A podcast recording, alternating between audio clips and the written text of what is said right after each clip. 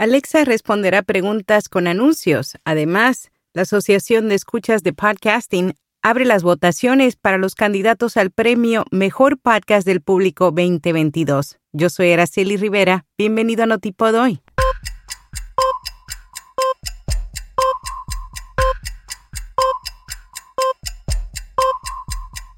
Notipod hoy. Un resumen diario de las tendencias del podcasting. Hindenburg te invita al entrenamiento en vivo gratuito de una hora, Introducción a la edición de podcast. Esto es el 30 de septiembre. Saldrás equipado con el conocimiento técnico básico para hacer audio los formatos narrativos más populares de la actualidad utilizando Hindenburg. Inscríbete siguiendo el enlace en las notas. Hacer preguntas se califica constantemente como uno de los usos más frecuentes de los asistentes de voz.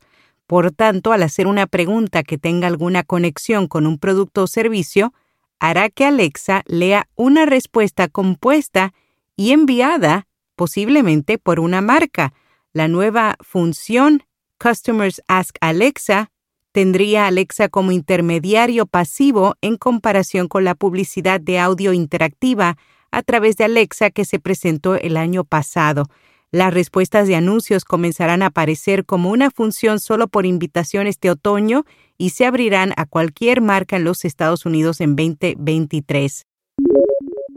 La Asociación de Escuchas de Podcasting abre las votaciones para el Premio Mejor Podcast del Público 2022. Este galardón será entregado en las JPod 2022 que se celebrarán en Madrid del 14 al 16 de octubre se pueden votar hasta por dos podcasts. Los finalistas están listados en la newsletter de hoy y las votaciones son abiertas sin restricciones y se puede votar hasta el 5 de octubre. Refonic, la empresa que provee información y contactos para ser entrevistado en otros podcasts, analizó más de 2,5 millones de podcasts las estimaciones de oyentes, la duración de los episodios y la frecuencia de lanzamiento encontraron que los episodios largos de podcast son cada vez menos comunes. El podcast promedio de mayor rendimiento lanza un episodio de 37 minutos cada cinco días. Los principales podcasts de historia tienen el mayor retraso entre nuevos episodios.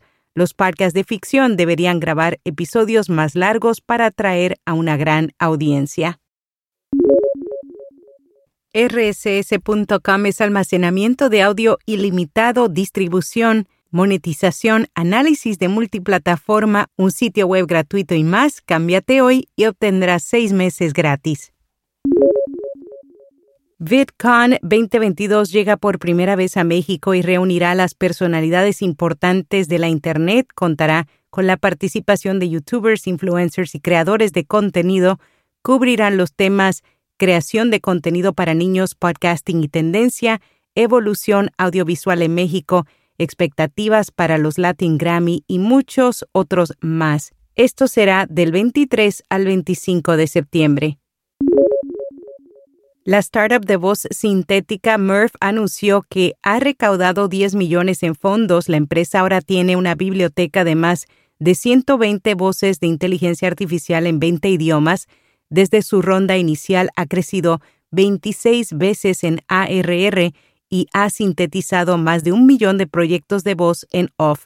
Los clientes de Murph lo han utilizado de diversas formas, incluida la publicidad, audiolibros, videos explicativos y el aprendizaje electrónico. Logitech lanza Blue Sona, su nuevo micrófono XLR dinámico de alta gama, diseñado para productores de video y podcast el mismo cuenta con tecnología ClearAmp que proporciona un aumento de ganancia de 25 dB sin necesidad de utilizar ningún amplificador de micrófono externo. En nuevos podcasts, la Asociación Española de Pediatría lanzó su nuevo podcast en familia con la AEP dirigido a mejorar la salud de niños y adolescentes. Cada episodio ofrece información que ha sido elaborado por especialistas sobre cuidados de salud. Su objetivo es resolver las dudas de los padres sobre las enfermedades más comunes. Y hasta aquí, no tipo doy.